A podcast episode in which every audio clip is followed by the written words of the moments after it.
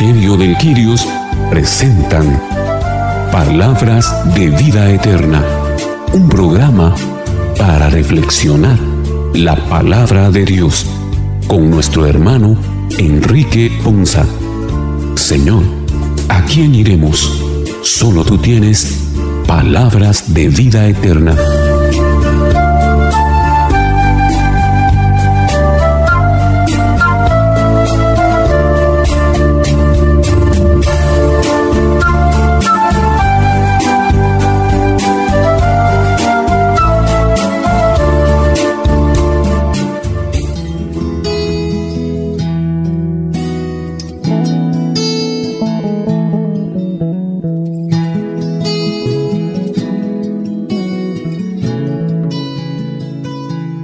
El Señor les bendiga hermanos, qué bendición y qué alegría para nosotros llegar un día más hasta ustedes con este su programa Palabras de Vida Eterna, un programa en el que reflexionamos la palabra de Dios, al cual le damos la bienvenida a todos y cada uno de ustedes, también a cada uno de los hermanos que el día de hoy estarán reflexionando con nosotros la palabra del Señor. Iniciemos entonces este programa invocando el nombre del Padre, del Hijo y del Espíritu Santo. Amén. Ven Espíritu Santo, llena los corazones de tus fieles y enciende en ellos y en nosotros y en cada uno de tus hijos el fuego de tu amor. Envía, Señor, tu Espíritu para que renueve la paz de la tierra, nuestras vidas, nuestras familias.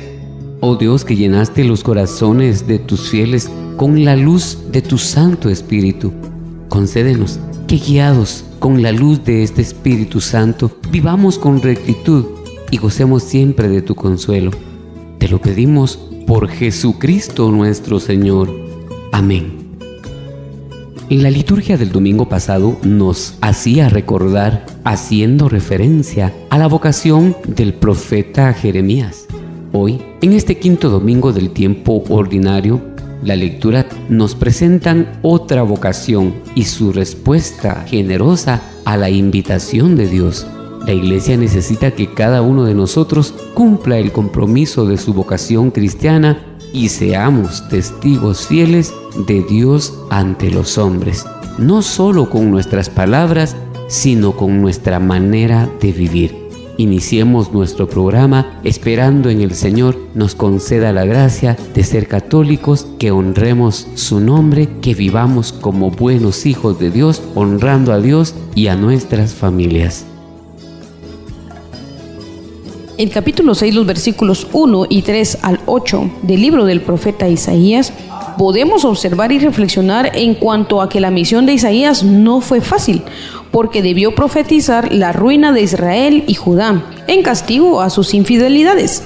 Dios purifica los labios del profeta para que pueda cumplir su misión. Que el Señor nos conceda la gracia para que nosotros también podamos cumplir la misión que nos ha encomendado en esta vida. Pongamos atención a la primera lectura.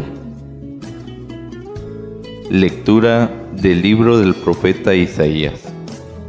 El año de la muerte del rey Osías vi al Señor sentado sobre un trono muy alto y magnífico. La orla de su manto llenaba el templo. Había dos serafines junto a él, con seis alas cada uno, que se gritaban el uno al otro. Santo, santo, santo es el Señor, Dios de los ejércitos. Su gloria llena toda la tierra. Temblaban las puertas al clamor de su voz y el templo se llenaba de humo. Entonces exclamé, ay de mí, estoy perdido, porque soy un hombre de labios impuros, que habito en medio de un pueblo de labios impuros, porque he visto con mis ojos al Rey y Señor de los ejércitos. Después voló hacia mí uno de los serafines Llevaba en la mano una brasa que había tomado del altar con unas tenazas. Con la brasa me tocó la boca diciéndome, mira, esto ha tocado tus labios, tu iniquidad ha sido quitada y tus pecados están perdonados. Escuché entonces la voz del Señor que decía, ¿a quién enviaré? ¿Quién irá de parte mía? Yo le respondí, aquí estoy, Señor, envíame. Palabra de Dios, te alabamos, Señor.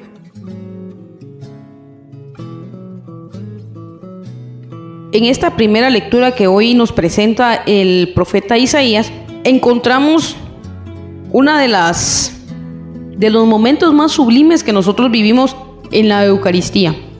Ese momento en medio de la consagración cuando nosotros le decimos al Señor, Santo, Santo, Santo. Santo es el Señor. Sin embargo, muchos hemos caído en alguna u otra ocasión en decirlo solo porque es parte de las respuestas que hay que dar dentro de la misa Muchas veces lo decimos solo porque los demás lo dicen. Algunos ni siquiera lo decimos, a veces nos quedamos callados en ese momento y no lo decimos. Pero cuando tenemos la gracia de poder descubrir lo maravilloso de esta exaltación, lo que representa el decir de, lo más profundo de nuestro corazón, santo, santo, santo es el Señor. Y de verdad creerlo y confesarlo con nuestra boca, la santidad de Él, la grandeza de Él, la divinidad de Él. El poder tener esa seguridad de decir realmente, Señor, tú eres santo, Señor, tú eres mi Dios, tú eres ese Dios que llena con su gloria toda la tierra. Pero hoy, más que llenar la tierra, agradezcámosle al Señor por llenar con su gloria nuestras vidas, por llenar con su gloria nuestros corazones, por llenar con su gloria nuestras familias, porque de cierto es que por la gracia de Él nosotros hemos sido alcanzados. Y quizás así como el mismo profeta que hoy lo dice en la lectura, probablemente nosotros nos sintamos impuros al tener estas manifestaciones y al tener estas revelaciones y al tener estos momentos y estas experiencias de la santidad de Dios en nuestra vida y poderla ver y poder ser testigos de ello, poder nosotros decir, eh, yo he tenido esa experiencia, yo he vivido eso. A veces nos sentimos tan impuros, a veces creemos que las cosas que hemos hecho en el pasado nos quitan ese derecho, nos quitan ese amor que Él nos quiere dar, pero hoy nos recuerda la lectura que estamos llamados a eso. Y recordemos esta parte que a mí me encanta de la lectura de hoy. Esto ha tocado tus labios, tu iniquidad ha sido quitada y tus pecados están perdonados. Es muy importante que nosotros tengamos presente eso, que creamos de verdad en esa palabra que hoy el Señor nos da por medio del profeta, que la hagamos una realidad, que la aceptemos como una verdad en nuestra vida para que de tal manera no tengamos culpa y que le pidamos a Dios que nos ayude a sacar de nuestro pensamiento y a sacar de nuestro corazón ese sentimiento de culpa, que muchas veces es uno de los principales factores que no nos permiten creer en el perdón de Él, que no nos permiten poder vivir y poder santificarlo a Él porque creemos que no, que no somos merecedores, nos creemos indignos, nos creemos impuros, pensamos que ya no tenemos remedio, pensamos que no tenemos perdón. Pensamos que no merecemos estar cerca de Él. Pensamos muchas veces que no merecemos ser sus servidores porque nos, nosotros mismos nos acusamos por nuestro pasado. Pero como dice el dicho, lo pasado, pasado es. Y lo que tenemos que vivir y en lo que nos tenemos que enfocar es en el presente, en el aquí, en el ahora, en luchar y esforzarnos a que nuestro futuro, a que nuestros demás días, los días venideros sean días en donde de verdad vivamos una santificación y, le, y vivamos dándole gloria y gracias a Él por el amor y por haber puesto también su mirada en nosotros. Y recordemos entonces y pidámosle a Dios también que nos permita escuchar esa voz, esa misma voz que le fue, le fue dicha al profeta Isaías. ¿A quién enviaré? Pregunta hoy el Señor. ¿Quién irá de parte mía? Y ojalá y pidámosle a Dios que por su Santo Espíritu tengamos esa capacidad y esa sabiduría de poderle responder con toda sinceridad y con toda disponibilidad. Aquí estoy, Señor, envíame. En esta primera lectura podemos observar varios puntos importantes. Primero es reconocer a Dios como el único santo y que a Él sea la gloria únicamente. Cuando hablamos de reconocer a Dios es que justamente no conocemos y no reconocemos esa grandeza, esa plenitud del amor del Señor y esa omnipotencia sobre todas las cosas. Y es ahí cuando nosotros, al no reconocerlo, obviamente no podemos glorificarlo, no podemos alabar su santo nombre. Y por eso precisamente estamos desde el principio en una mala actitud. Cuando nosotros empezamos a reconocer al Señor como omnipotente, como Dios creador del universo, como el alfa y el omega, me crea en mi interior una actitud de humildad, de sencillez, de abajarme al nivel de un ser humano y no creerme un Dios. Lamentablemente en la vida vamos caminando y hacemos diositos de tantas situaciones sin darnos cuenta que el único poderoso es el Rey de Reyes, que es nuestro Señor. La siguiente parte que nos enseña esta lectura a reconocer es justamente el poder de la voz del Señor. ¿Cuántas veces el Señor nos ha hablado y nosotros no hemos hecho caso en obediencia de esa voz? Dentro de la escritura sagrada podemos ver y revisar cuántos acontecimientos en los cuales el Señor le habló directamente a la humanidad. Lamentablemente, algunos desobedecieron esa voz amorosa del Señor.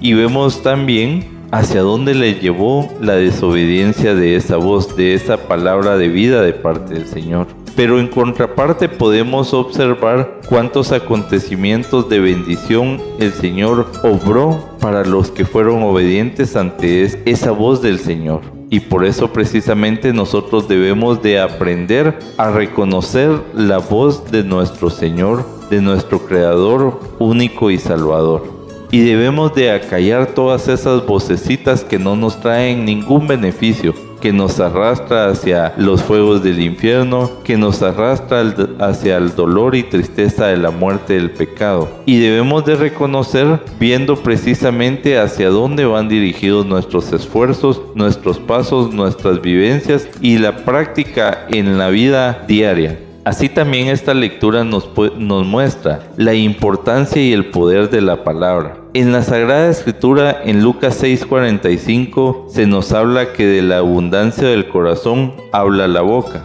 pero que también el Señor con todo su poder borra toda iniquidad que salga de nuestro interior.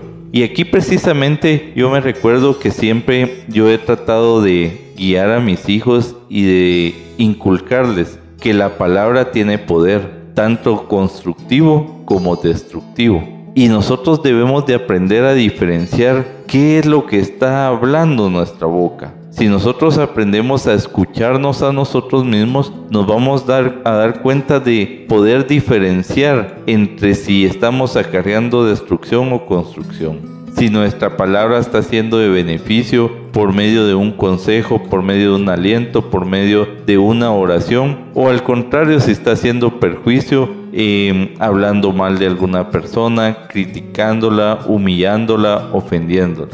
El Señor quiere que reconozcamos en esta lectura ese poder que puede venir de la palabra que nosotros expresemos con nuestros labios, pero que al momento de nosotros poder diferenciar entre una maldad que sale de nuestro interior, poder entender también que es el Señor el que puede limpiar esa maldad que viene de nuestro interior y que son los tesoros de los cuales habla mi boca. Si nosotros aprendemos a reconocer eso, aprenderemos que hay momentos en los cuales mejor es quedarse callado para no ofender, para no pecar, para no dañar a ningún hermano, para no humillar, criticar o hacer algún atentado contra alguna persona por medio de nuestra voz. Precisamente cuidemos entonces ese don sagrado que el Señor nos ha regalado de tener una palabra, una voz que puede emanar de nuestro interior, que puede llegar a los oídos de muchas personas y que aprendamos a ser nosotros instrumentos del amor de Jesucristo y que Él se pueda manifestar a través de mi vida misma, a través de mi propio testimonio y a través de mis propias vivencias que justamente al atesorarlas con amor hablará mi boca y expresará las bendiciones que el Señor me ha hecho. En este pasaje nos habla sobre la misión de Isaías. Lo interesante del inicio es cómo Isaías tiene una visión que le es otorgada para reconocer la grandeza de Dios, para reconocer la omnipresencia de Dios, para descubrir el poder de Dios y para descubrir la fortaleza de Dios. Y lo ve sentado en un trono donde se le hace la reverencia como rey, como Señor y como Dios. Y exaltarlo como tal en la vida que es uno de los retos que nosotros no hemos logrado aprender en nuestra vida porque no le hemos dado ese valor a Dios como el Padre, a Jesús como el Hijo y al Espíritu Santo como el Paráclito del Aviador. Y por eso no hemos entendido que Él es el que es el Todopoderoso.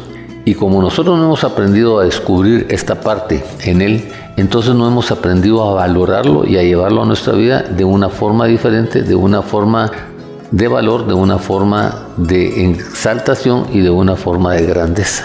Y por eso es que la parte de la oración que Jesús nos enseñó, que es el Padre nuestro, no lo hemos lo repetimos como loritos, pero no lo valoramos, no lo analizamos, no lo experimentamos y no lo vivimos. ¿Por qué? Porque esa visión que tenemos del Padre nuestro es una visión de una oración por orar, de una oración por salir del paso, pero no es una oración concientizada en nuestra vida, no es una oración que estemos viviendo en nuestra vida y que queremos realizarla y cumplirla y llevarla a cabo en eso. Por eso es que en, este, en nuestros primeros dos versículos, esa visión que nos quiere mostrar el Señor es que veamos al Señor, a Dios como Señor, con su presencia, con su grandeza, como lo que Él es el Señor y Dios.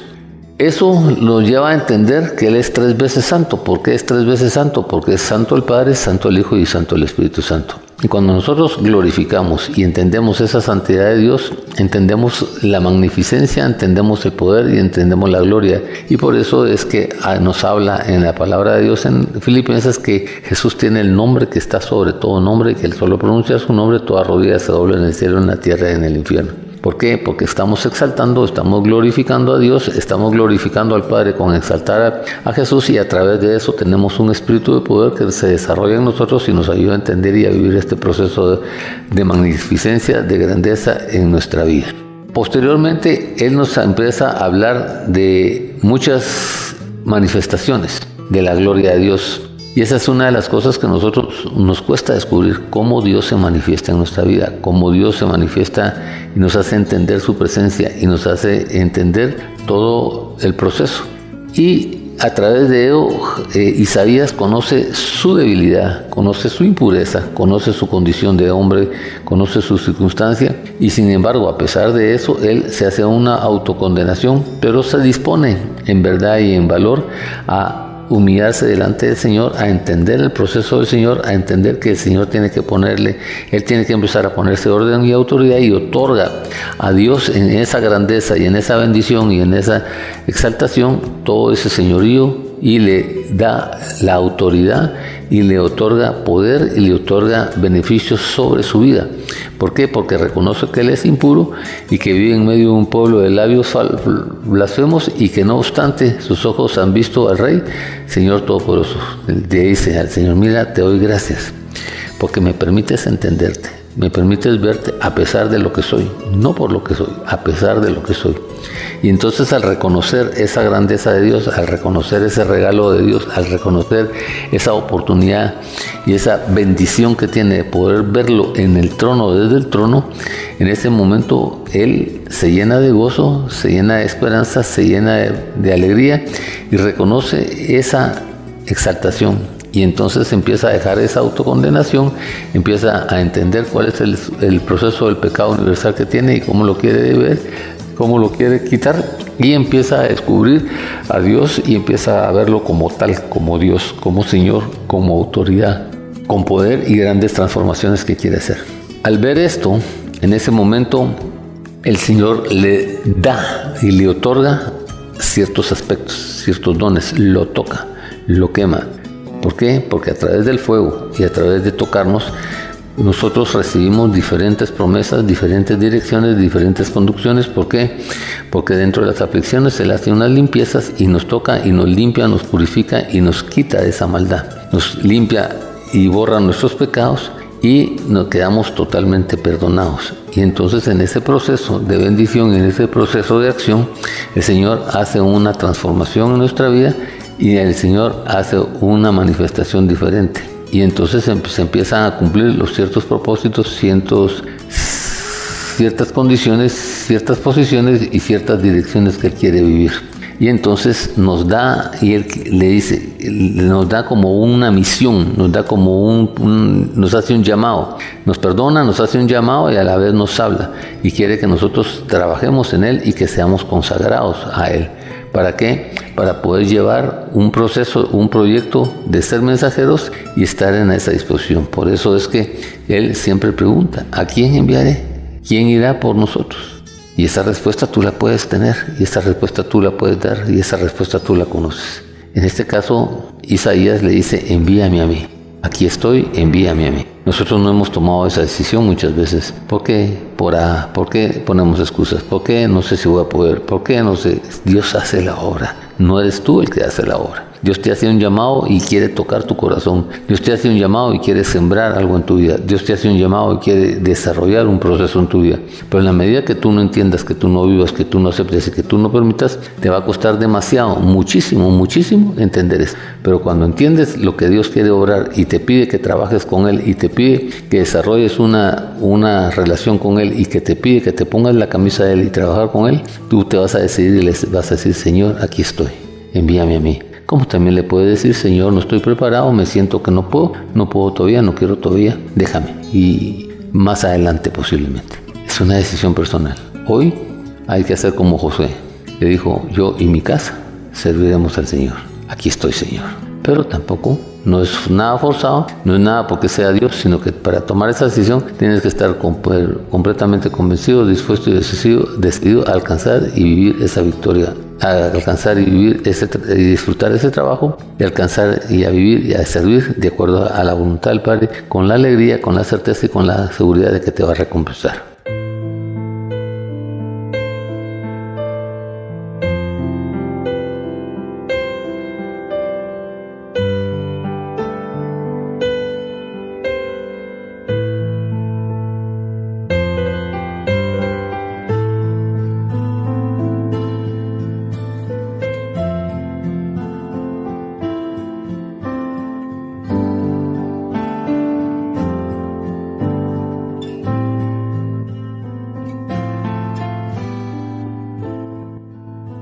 En la primera carta de los Corintios, el capítulo 15, los versículos 1 al 11, San Pablo nos expresa que se considera indigno y pecador, pero no ha defraudado la gracia que le ha sido concedida y explica cuál ha sido el contenido de su predicación. Que esta lectura nos ilumine nuestro diario vivir, nuestro diario actuar para no defraudar la gracia que Cristo nos da. Para no defraudar la gracia que Cristo nos da Escuchemos con atención la segunda lectura.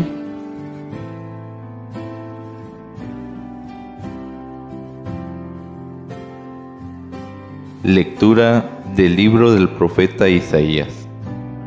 El año de la muerte del rey Osías, vi al Señor sentado sobre un trono muy alto y magnífico. La orla de su manto llenaba el templo. Había dos serafines junto a él con seis alas cada uno, que se gritaban el uno al otro. Santo, santo, santo es el Señor, Dios de los ejércitos. Su gloria llena toda la tierra. Temblaban las puertas al clamor de su voz y el templo se llenaba de humo. Entonces exclamé, ay de mí, estoy perdido, porque soy un hombre de labios impuros que habito en medio de un pueblo de labios impuros, porque he visto con mis ojos al Rey y Señor de los ejércitos. Después voló hacia mí uno de los serafines. Llevaba en la mano una brasa que había tomado del altar con unas tenazas. Con la brasa me tocó la boca diciéndome, mira, esto ha tocado tus labios tu iniquidad ha sido quitada y tus pecados están perdonados. Escuché entonces la voz del Señor que decía, ¿A quién enviaré? ¿Quién irá de parte mía? Yo le respondí, Aquí estoy, Señor, envíame. Palabra de Dios, te alabamos, Señor. En esta lectura el Señor nos llama nos invita a seguir su voz para recibir su bendición. Siempre nos habla porque quiere que vayamos por el camino correcto, pero realmente muchas veces no reconocemos su voz y no pescamos nada. El Señor, al ver que no habían pescado nada, fue directamente a la barca, fue a la de Simón. ¿Sería porque sabía que sí lo escucharía? y le dijo que fuera mar adentro y echaran redes. Simón se queja un poco, pero le dice, pero confiando en tu palabra lo haré. Simón primero le obedeció, pero lo más importante es que confiaba en su Señor, sabía que no le iba a fallar, sabía igual que la invitación del Señor a seguir el camino sería el mejor. Así fue. Pescaron tanto que alcanzó para otros otras barcas más. El Señor, al igual que Simón, nos está invitando a cada uno de sus hijos a seguirlo, a confiar en Él para darnos lo mejor, y que es lo mejor que vino a darnos. Fue su salvación, la salvación nuestra. Hay un momento muy importante por lo que Simón hizo al ver que las barcas estaban llenas. Fue, se arrodilló, lo adoró y le dio gracias por lo recibido. Simón olvidó su gran pesca. Él solo vio lo que el Señor había hecho en él y también por los demás. En ese momento reconoció que él no era nada sin él. Se vio tan pequeño, tan pecador ante el Señor, que le pide que se aparte de su lado, porque él se sentía menos, se sentía nada. Pero no olvidemos que el Señor está, es tan grande, tan indescriptible para nosotros, que aún fallando a diario, Él nos ama y no nos suelta de la mano, nos sigue llamando. Lectura de la primera carta del apóstol San Pablo a los Corintios. Hermanos, les recuerdo el Evangelio que yo les prediqué y que ustedes aceptaron y en el cual están firmes. Este Evangelio los salvará si lo cumplen tal y como yo lo prediqué. De otro modo, habrán creído en vano. Les transmití ante todo lo que yo mismo recibí, que Cristo murió por nuestros pecados, como dicen las Escrituras, que fue sepultado y que resucitó al tercer día, según estaba escrito, que se le apareció a Pedro y luego a los doce. Después se apareció a más de 500 hermanos reunidos, la mayoría de los cuales vive aún y otros ya murieron. Más tarde se le apareció a Santiago y luego a todos los apóstoles. Finalmente se me apareció también a mí, que soy como un aborto, porque yo perseguía la iglesia de Dios y por eso soy el último de los apóstoles e indigno de llamarme apóstol. Sin embargo, por la gracia de Dios soy lo que soy, y su gracia no ha sido estéril en mí. Al contrario, he trabajado más que todos ellos, aunque no he sido yo, sino la gracia de Dios que está conmigo.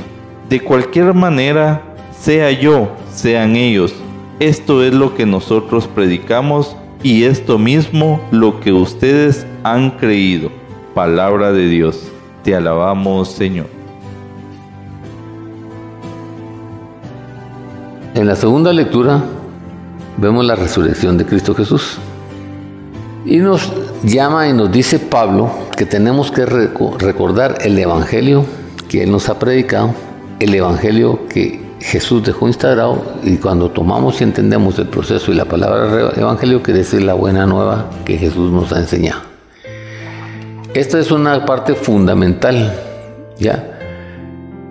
¿Por qué razón? Porque el propósito de la buena nueva es que esa buena nueva tú la recibas, que tengas una buena receptividad, que la descubras, que la vivas y que la prediques, que la transmitas y que la lleves a los demás. Pero antes de todo este proceso tienes que aprenderla a vivir, tienes que aprenderla a experimentar y tienes que aprenderla a trabajar en tu, en tu vida. Porque el hecho no solo es el hecho de recibirla, sino también es el hecho de entenderla y es el hecho de vivirla. Y eso te ayudará a ti a tener una estabilidad, a encontrar cuál es el proceso de la salvación y te va a ayudar a recordar ciertos pasajes, lo que te convierte en una grandeza de una memoria espiritual. ¿Por qué razón? Porque tenemos que entender que a través del Evangelio, a través de la buena nueva, a través de la palabra de Jesús, nosotros vamos a encontrar la salvación y que a través de esa palabra nosotros vamos a desarrollar todo un proceso, una dirección, una conducción, un plan y una dirección de salvación y de caminar en base a eso. Y que cada uno de los recuerdos, buenos o malos que tengamos durante el proceso, nos va a ayudar a tener una mente espiritual de análisis y va a entender cómo nos hemos equivocado, cómo hemos transformado, cómo hemos enmendado y cómo hemos tomado la decisión de ir caminando y desarrollando todo este proceso de nuestra vida. Por eso es que el Señor dice que cuando entiendes el proceso de la salvación, desarrollas el proceso de la salvación y te propones a vivir el proceso de la salvación, vas a empezar a, soltar. Los primeros momentos van a ser difíciles, pero vas a entrar en una estabilidad mental, emocional y espiritual que te va a, dar la, la consecuencia de recordar sin dolor, de aceptar sin dolor, de permitir sin dolor, de transformar sin dolor y de desarrollar el crecimiento espiritual y la formación espiritual que el Padre tiene preparada para ti a través de Jesús. Una de las condicionantes importantes en este proceso es la liberación del pecado. ¿Por qué? Porque a través de la liberación del pecado en el perdón de la cruz de Jesús, ya entiendes que Él murió por ti, ¿Para qué? Para resucitar en victoria y que a través de ese morir al pecado, de ese morir a las actividades del, de la mundanalidad y aceptar la muerte de Cristo Jesús como el propósito de morir para resucitar, de morir para enterrar, de morir para tener nuevos, nuevo, un nuevo, una nueva resurrección, un nuevo caminar, una nueva oportunidad, una nueva decisión que no esté ligado al atrás. Por eso es que él al morir te limpia, te purifica, te perdona, te libera, te restaura. Y tú resucitas con todo eso perdonado, con todo eso liberado, para que al resucitar sea una victoria grande para ti y entonces a través de esa resurrección tú puedas vencer a muchas, a la muerte, puedas vencer a muchas actitudes, puedas vencer a tu pecado, puedas vencer a tu iniquidad y puedas vencer a tu pasado en ese propósito. Y entonces eh, Cristo se empieza a manifestar Cristo se empieza a tener apariciones, ¿para qué? Para que tú tengas la certeza de que sí resucitó y que de verdad resucitó en cuerpo y en espíritu, no solo en espíritu, sino en cuerpo y en espíritu. Y en ese proceso de la resurrección, en ese proceso de la vida de Jesús y en ese proceso de Dios, Él te va enseñando los diferentes procesos, las diferentes constancias para darle cumplimiento a, esa, a ese propósito y a esa misión. ¿Por qué? Porque Él tuvo que haber resucitado. Dice la, la profecía que tuvo que haber resucitado resucitado en cuerpo y en espíritu, para tener la certeza de que no se quedó enterrado, de que su cuerpo no se pudrió, sino que al contrario tuvo vida y vida en abundancia y que en la resurrección empezó en un proceso diferente, empezó en un proceso de victoria, en un proceso de purificación para cada uno de nosotros. Esta parte es sumamente importante. ¿Por qué razón? Porque como Pablo dice, yo soy el, el último, el último. Y tú tienes que reconocer que gracias a Él estás donde estás y que gracias a ese proceso que Él hizo en tu vida, hoy tú tienes muchas oportunidades y que gracias a ese perdón, a esa liberación, a esa restauración que Él se tomó la libertad de hacer y trabajar para contigo, tú puedes llegar a ser un servidor grande, un apóstol grande y una visión grande. Imagínate Pablo diciendo eso, Pablo que seguía a Jesús, que mataba a los a los cristianos, que encarcelaba a los cristianos, que su corona era llevar muchos prepucios para demostrar que no eran judíos, sino que eran cristianos, eh, eran cristianos y que no estaban en la condición de lo que creían. Y sus grandes trofeos era llevar eso precisamente, para decir, mira, me enorgullezco, hoy maté a 10 cristianos, hoy encarcelé a 20 cristianos, hoy hice con esto con tantos cristianos. Pablo reconoce su equivocación y por eso dice, yo soy el más el más insignificante de todos los apóstoles. El más insignificante de todos los apóstoles y que ni siquiera parezco ser llamado apóstol, porque perseguí a la iglesia de Dios. Imagínate, perseguir a la iglesia de Dios. Nosotros, bendito sea Dios, no hemos llegado a eso. Necesitamos otro tipo de transformación, necesitamos otro tipo de ilusión Necesitamos otro tipo de visión. ¿Por qué? Porque tenemos que hacer una conversión, un arrepentimiento y una enmienda en la vida. ¿Para qué? Para que la gracia de Dios pueda ser derramada en nosotros, levantar la gloria de Dios en nuestra vida y así ese entusiasmo y esa disposición como obrero de Dios vuelve a nuestra vida para alcanzar la gracia de Dios y poder transmitir a los demás la obra que Dios hace en nuestra vida. Por eso, hermano, en el nombre de Jesús, hoy descubre tu llamado, descubre el propósito, pruébalo si no estás seguro y desarrolla un proceso diferente en el caminar de tu vida para alcanzar y ver las promesas estas de la gracia de Dios en tu vida, la gloria de Dios en tu vida y ver con entusiasmo la obra espiritual de Dios en tu vida.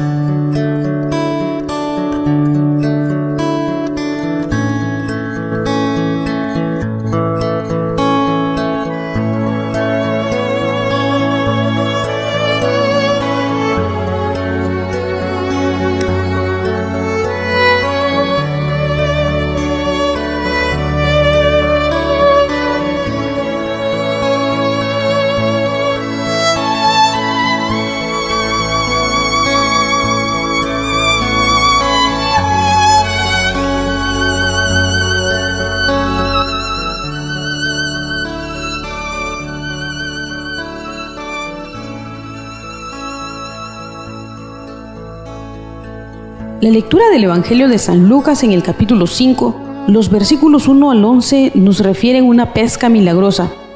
Pedro se confiesa pecador. En cambio, el Señor lo llama a él y a sus amigos para ser los pescadores de hombres. No importa lo que haya sido nuestra vida pasada, el Señor perdona y olvida, pero exige una conversión auténtica y también nos llama a cada uno de nosotros ahora a ser santos a su servicio. Prestemos atención a la lectura del Santo Evangelio. Lectura del Santo Evangelio según San Lucas. Gloria a ti, Señor. En aquel tiempo, Jesús estaba a la orilla del lago de Genezaret y la gente se agolpaba en torno suyo para oír la palabra de Dios. Jesús vio dos barcas que estaban junto a la orilla. Los pescadores habían desembarcado y estaban lavando sus redes. Subió Jesús a una de las barcas, la de Simón, le pidió que la alejara un poco de tierra y sentado en la barca enseñaba a la multitud. Cuando acabó de hablar, dijo a Simón, lleva a la barca mar adentro y echen sus redes para pescar.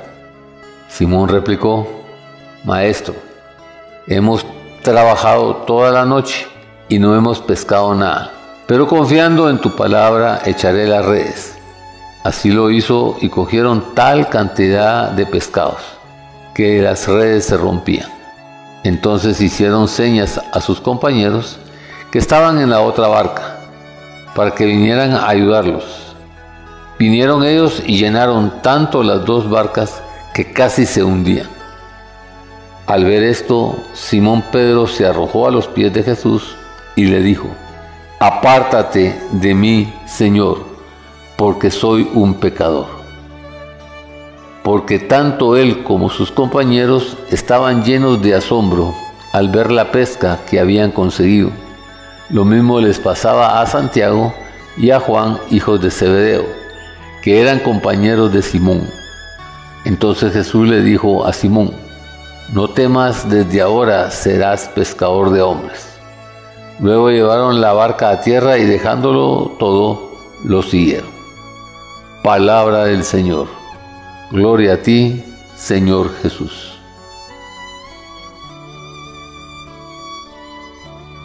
En esta lectura el Señor nos llama, nos invita a seguir su voz para recibir su bendición. Siempre nos habla porque quiere que vayamos por el camino correcto, pero realmente muchas veces no reconocemos su voz y no pescamos nada. El Señor, al ver que no habían pescado nada, fue directamente a la barca, fue a la de Simón. Sería porque sabía que sí lo escucharía y le dijo que fuera mar adentro y echaran redes. Simón se queja un poco, pero le dice, pero confiando en tu palabra lo haré.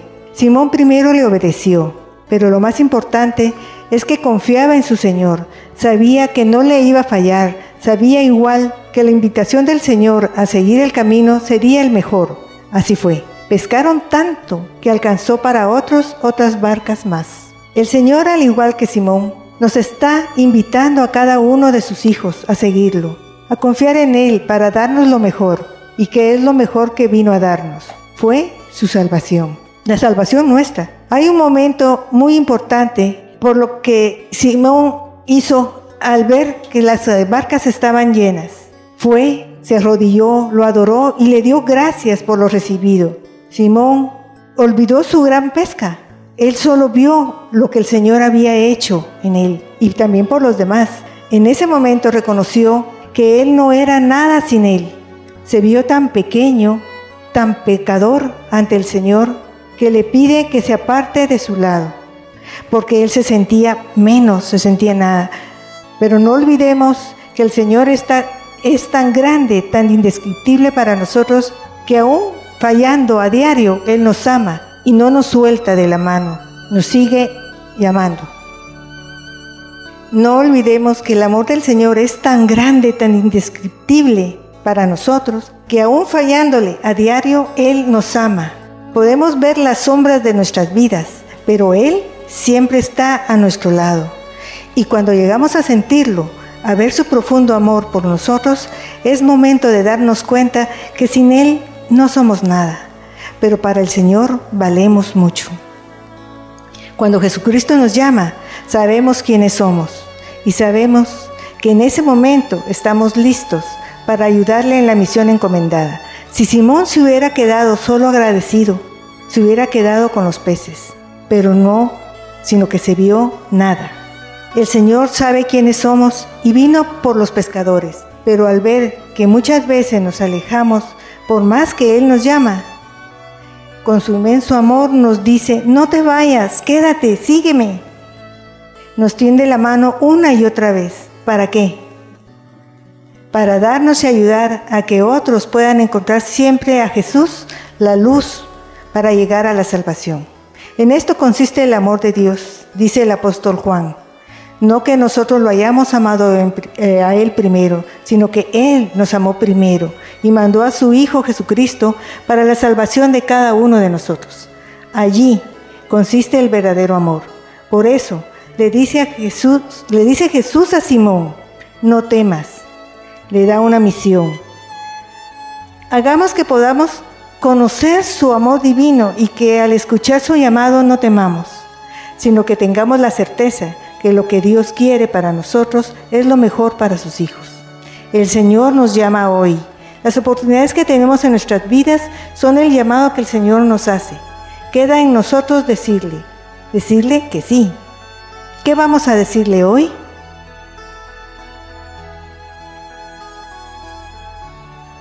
En este domingo la liturgia nos presenta uno de los pasajes bíblicos que muchos de nosotros conocemos y es el de la pesca milagrosa. Pero hoy yo quiero que nosotros reflexionemos y compartir con ustedes algo que he descubierto y que es muy importante. Y es que para que se diera esa pesca milagrosa, lo primero que sucedió fue que tanto Simón como los otros pescadores dejaron que Jesús subiera a su barca. Y eso es parte de lo importante que debemos de prestar nosotros hoy atención. El gran paso que debemos dar, dejar que Jesús suba a nuestra barca. En segundo lugar, dejar que Jesús sea el capitán de esa barca, que Él sea quien tome el timón, que Él sea quien dirija, quien tome la dirección y el rumbo que debe llevar esa barca. Y en segundo lugar, también encontramos que para que nosotros tengamos esa pesca milagrosa en nuestro día a día, debemos de permitir un sentimiento de obediencia, porque Jesús les pidió que alejaran la barca de la tierra, que la alejaran, que fueran a lo más profundo, que se alejaran de todo aquello, que perdieran el miedo y que exploraran nuevos horizontes. Pero Jesús permanecía en esa, barca. Eso es algo muy importante que también nosotros debemos de aprender, a obedecer al Señor sin cuestionar. Y eso tal vez a la misma vez es una de las cosas más difíciles, porque nuestra naturaleza humana nos hace siempre cuestionar. Dios nos dice una cosa y nosotros cuestionamos o comenzamos a poner los peros.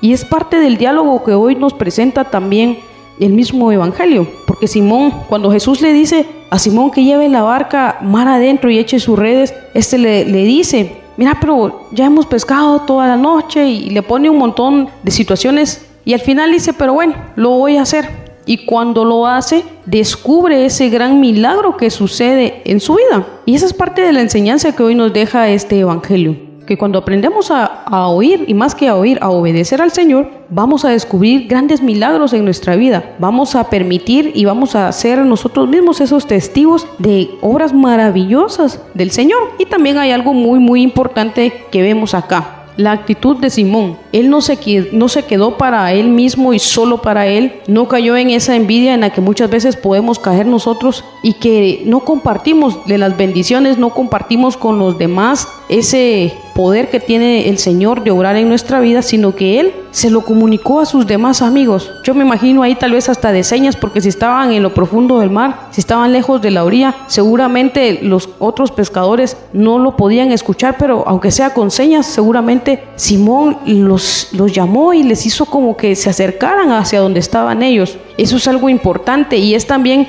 un, una señal de buen carácter de amistad para las personas que nosotros apreciamos, para las personas que nosotros amamos que cuando hay alguien que nosotros queremos, que cuando hay alguien que nosotros conocemos y que está lejos de donde están sucediendo los milagros de Dios, nosotros estamos llamados y casi que obligados también a poderles decir a los demás por dónde es el camino. Debemos de ser, como bien lo dice el apóstol San Pablo, esa luz para los demás, poder guiarlos, porque en este momento yo pienso que Simón fue de alguna manera como un faro para los demás pescadores, que les hizo las señas hacia dónde estaban sucediendo los milagros, hacia dónde debían de dirigir ellos su barca, para poder también alcanzar esa gracia de Dios, para poder alcanzar también esos milagros de Dios en su vida para poder alcanzar también esos milagros de Dios en su barca, en esa barca que nosotros llamamos vida, en esa barca que nosotros llamamos familia, en esa barca que nosotros llamamos, ¿por qué no decirlo, país? Simplemente creo que se nos ha olvidado, hemos caído tal vez en una envidia, en donde cada quien ha querido jalar su barca para distintos rumbos y nos hemos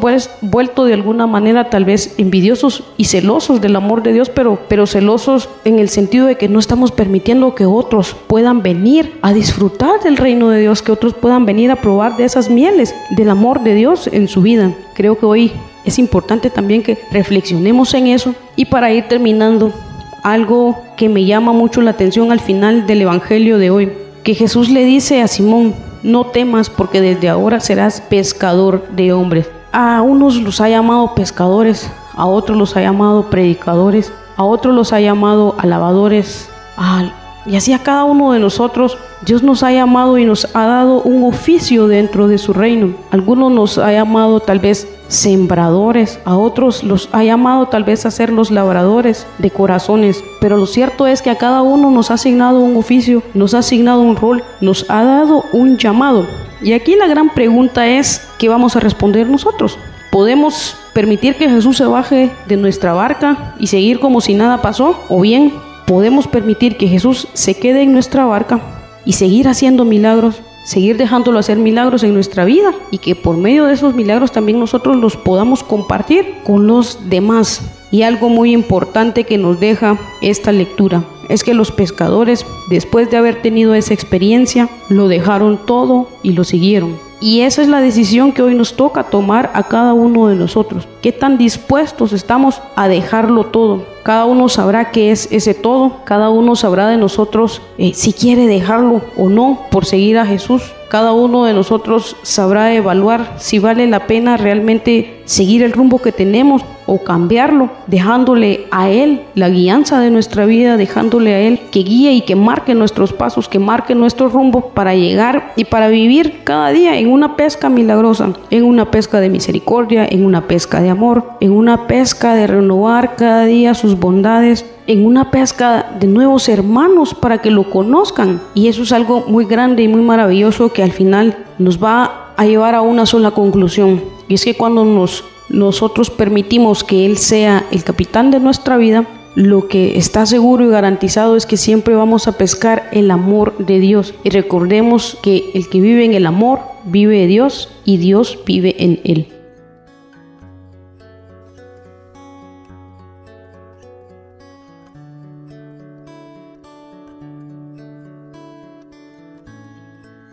En este Evangelio del capítulo 5, Dios llama a sus primeros discípulos y hace un proceso interesante. ¿Por qué? Porque Dios enseña desde la barca de uno de ellos.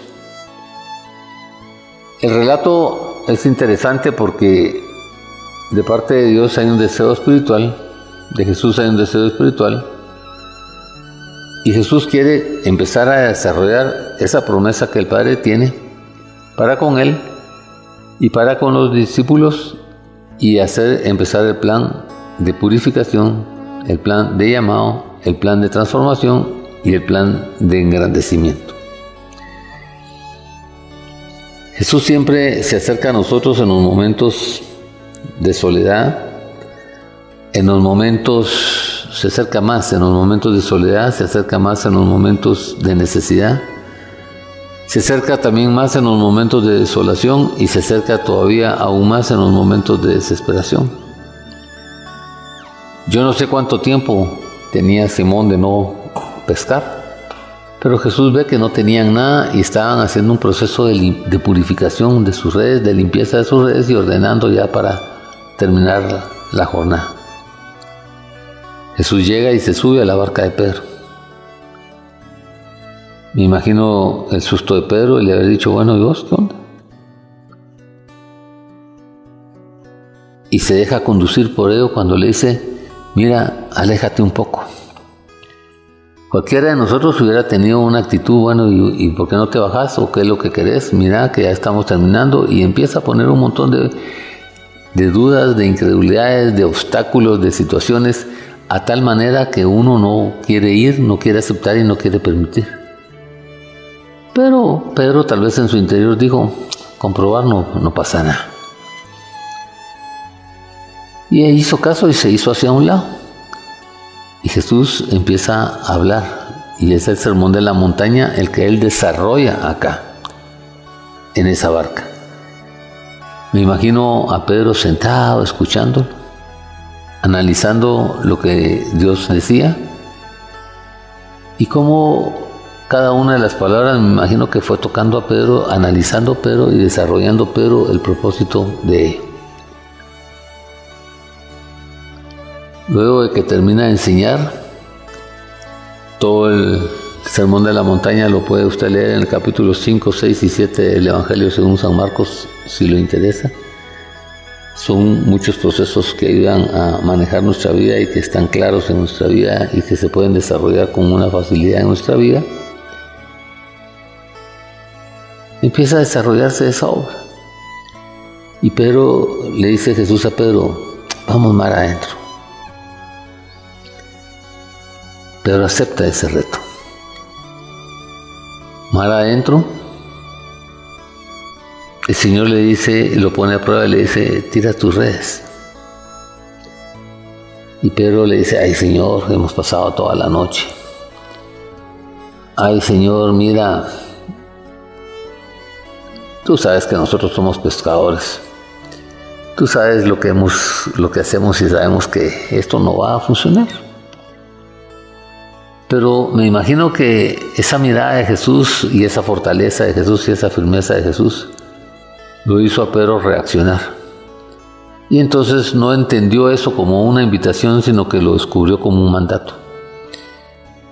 Y en ese preciso momento, en esa agua profunda, ¿ya? El Señor les manifiesta a ellos un milagro grandísimo. Porque Pedro empieza a confiar con él y le dice, bueno, no hemos hecho nada, pero si tú lo dices, vamos a probar. Esta es una enseñanza grande. ¿Por qué es una enseñanza grande? Porque muchas veces ni siquiera intentamos y ni siquiera probamos lo que Dios quiere hacer. Y por eso es que seguimos en ese proceso de desconocimiento, en ese proceso de abandono, en ese proceso de falta de fe en esa depresión y en esa autocondenación que nos hacemos cada uno de nosotros. Hoy tú puedes cambiar tu forma de pensar o puedes cambiar y tomar una decisión. ¿Qué tal si pruebas a Jesús un par de días? De la A a la Z, de la A a la B, a la Y, a todas y te dispones a decirle, bueno, aquí voy pues mar adentro, como tú dices, vamos, vamos a probar. Prepárate, prepárate para la pesca. Prepárate para no hundirte de tanto bendición. Prepárate para alcanzar el proceso de bendición. Pero sobre todas las cosas, prepárate para entender el proceso de autoevaluación, el proceso de la humildad, el desarrollo y la sombra de los milagros en tu vida. ¿Por qué razón? Porque los milagros sin duda vendrán cuando uno se dispone, obedece y acepta y vive la voluntad de Dios y se desarrolla en base a la voluntad de Dios. Por eso es que la abnegación, que es una de las frases que él más usa, y la abnegación significa que tú te esfuerzas a alcanzar algo que de verdad vale la pena y que lo valoras con algo muy grande, y te reta Jesús a ser discípulo, a ser discípulo. ¿Ya? ¿Por qué? Porque quiere que cumplamos una función, porque quiere que cumplamos un propósito, porque quiere que trabajemos para Él y que, que crezcamos en función de Él. Yo recuerdo cuando era niño jugábamos en los lados y, eran momentos especiales de formación, de entendimiento, de dirección y aceptábamos muchas cosas.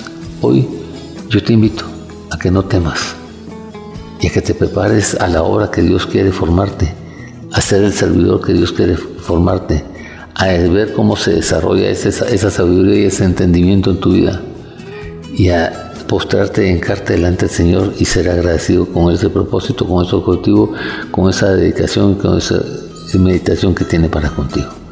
Hoy el Señor está contigo. Ve a disfrutar tu pesca maravillosa, tu pesca grande. Que Dios te bendiga. En el nombre de Jesús.